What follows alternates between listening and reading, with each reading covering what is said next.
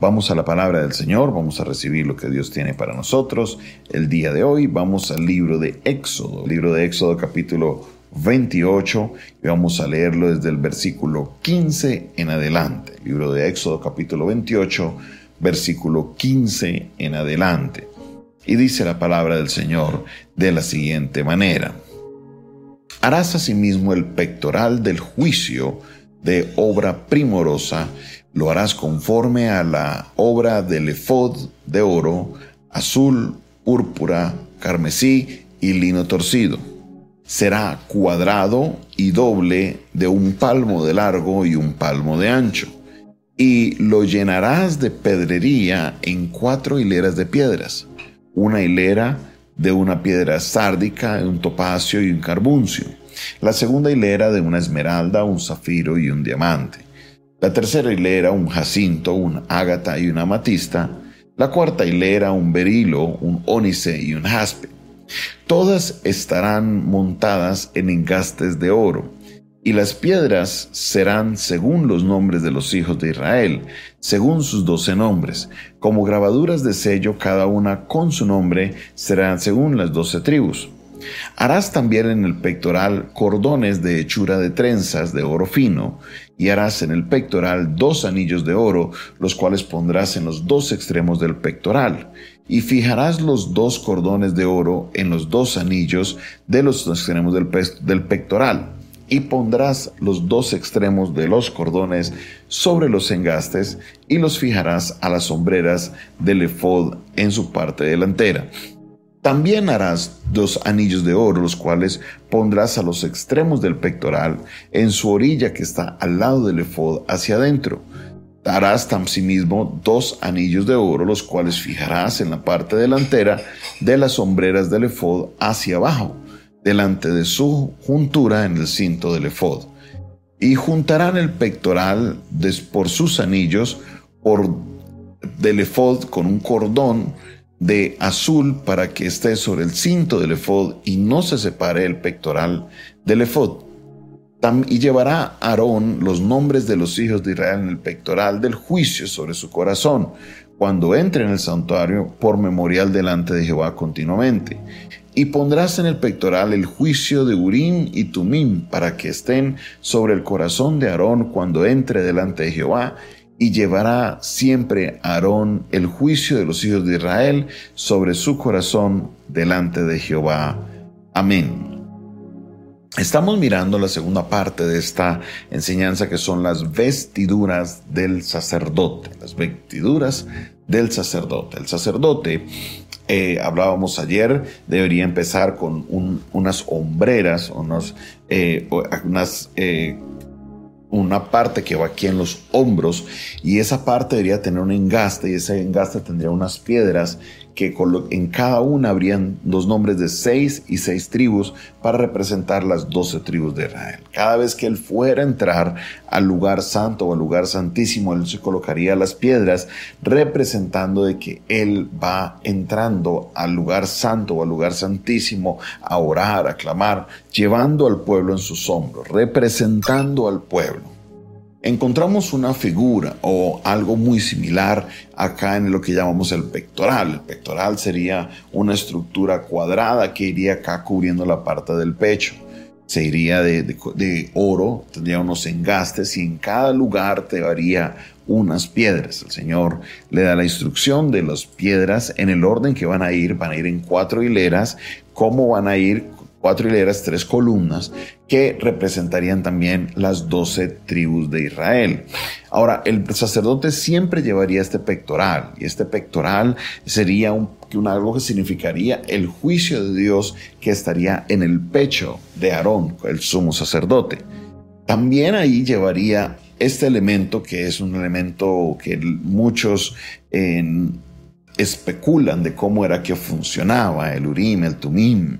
Algunos piensan que eran unas piedras de colores que se lanzaban y según la respuesta se decía si sí o si no. Era algo que se utilizaba para que cuando alguien consultara al Señor, el sacerdote por medio de eso le traía respuesta. Entonces, de la manera que ellos lo utilizaban era que ellos eh, o pensaban que en este momento en que el sacerdote lanzaba el urín y el tumim, según lo que se diera, esa era la respuesta de Dios. Recuerden, no se estaba lanzando ni para juegos de azar, ni para ningún otro tipo de cosas, sino para resolver los problemas que había en el pueblo de Israel. Supongamos que venían dos personas luchando por una tierra, le hablaban al sacerdote, lanzaba el turín el tumim y según eso se resolvía el problema. O si alguien le preguntaba al sacerdote algo que él tenía que consultarle a Dios, por medio del y el tumim venía la respuesta. Esto era un elemento de juicio, era un elemento de determinar sobre quién estaba eh, la responsabilidad o no sobre ciertas cosas. Era un elemento muy importante que tomaría una relevancia, usted lo van a ver mucho más adelante, en diferentes partes, no solamente en el Éxodo, sino también del Antiguo Testamento. Le dice el Señor que el juicio de Israel siempre estaría en el pecho de Aarón. En otras palabras, Aarón siempre llevaría en su pecho esa justicia, esa manera de llevar justicia sobre las doce tribus de Israel. Era él el líder máximo. Recuerde que aquí no hay reyes, recuerde que aquí no hay eh, personas de alto rango. Él era como autoridad, obviamente estaba Moisés, pero Moisés no tenía ni un título, ni de rey, ni solamente le llamaban caudillo, que es como el único título que se ve, o un líder a Moisés, luego más adelante a Josué, pero acá el sumo sacerdote como autoridad establecida con un linaje sería él. Solamente podrían ser sumos sacerdotes los hijos de Aarón. Para ser sacerdote debería ser de la tribu de Leví, pero para ser sumo sacerdote debería ser descendencia directa de Aarón. Ahora, esto era una figura bien importante como hablábamos el día de ayer de lo que es el sacerdocio. El sacerdocio es una intermediación es una mediación. Estaba de mediador el sacerdote entre Dios y los hombres y ahora cuando la gente iba a consultar justicia a Dios, el sacerdote como tenía el pectoral iba a administrar esa justicia con el pueblo. Ahora, esta figura de nuevo la vemos en la persona de Jesucristo, porque la palabra de Dios nos dice lo siguiente, que Jesús es el camino, la verdad y la vida, y nadie viene al Padre si no es por Jesús. No hay manera de llegar a Dios, no hay manera de hablar con Él, no hay manera de acercarnos al Padre si no es por Jesús. Y Jesús en su pecho no cargó a las doce tribus, Jesús en su pecho cargó a toda la humanidad entera. El plan de salvación que se abre para todos los seres humanos, Jesucristo lo cargó en su pecho. Aunque Él no lo cargó literalmente con un efod de oro, con las piedras preciosas, pero Él es el que nos abre el acceso para poder nosotros tener esa comunicación con el Padre Jesucristo es nuestro sumo sacerdote. Jesucristo es, nos lo dice Hebreos capítulo, en Hebreos capítulo 4 en adelante, habla de Jesús como el sumo sacerdote. Él, él fue quien eh, quien abrió el camino para nosotros. Él es quien eh, de una manera nos representa en el lugar santísimo. Mire lo que nos dice la palabra de Dios en Hebreos capítulo 4, versículo 14. Dice, por tanto, teniendo un gran sumo sacerdote que traspasó los cielos, Jesús el Hijo de Dios, retengamos nuestra profesión porque no tenemos un sumo sacerdote que no pueda compadecerse de nuestras debilidades, sino uno que fue tentado en todo según nuestra semejanza, pero sin pecado. Acerquémonos a Él confiadamente al trono de la gracia para alcanzar misericordia y hallar gracia para el oportuno socorro. El autor de la carta a los hebreos le plantea justamente a los hebreos que esta figura que antes estaba en Aarón y en su descendencia, ahora es Jesucristo, sino que Jesucristo no es de la orden de la descendencia de los de Aarón, porque para eso hay que ser levita, sino que Jesús era de la orden de Melquisedec, una orden que era superior, mucho más antigua, la orden al cual Abraham fue y le llevó los diezmos y las bendiciones de todo lo que había logrado en su expedición para recuperar a Lot. Acá vemos de nuevo cómo estas vestiduras que indican que el sacerdote representa al pueblo, que el sacerdote llevaría justicia al pueblo, de nuevo apuntan a la persona de Jesús, de nuevo apuntan a lo que haría Jesucristo. Solo que Jesucristo no lo haría solo con las doce tribus. Jesucristo llevaría en su pecho la justicia, el juicio de todos nosotros.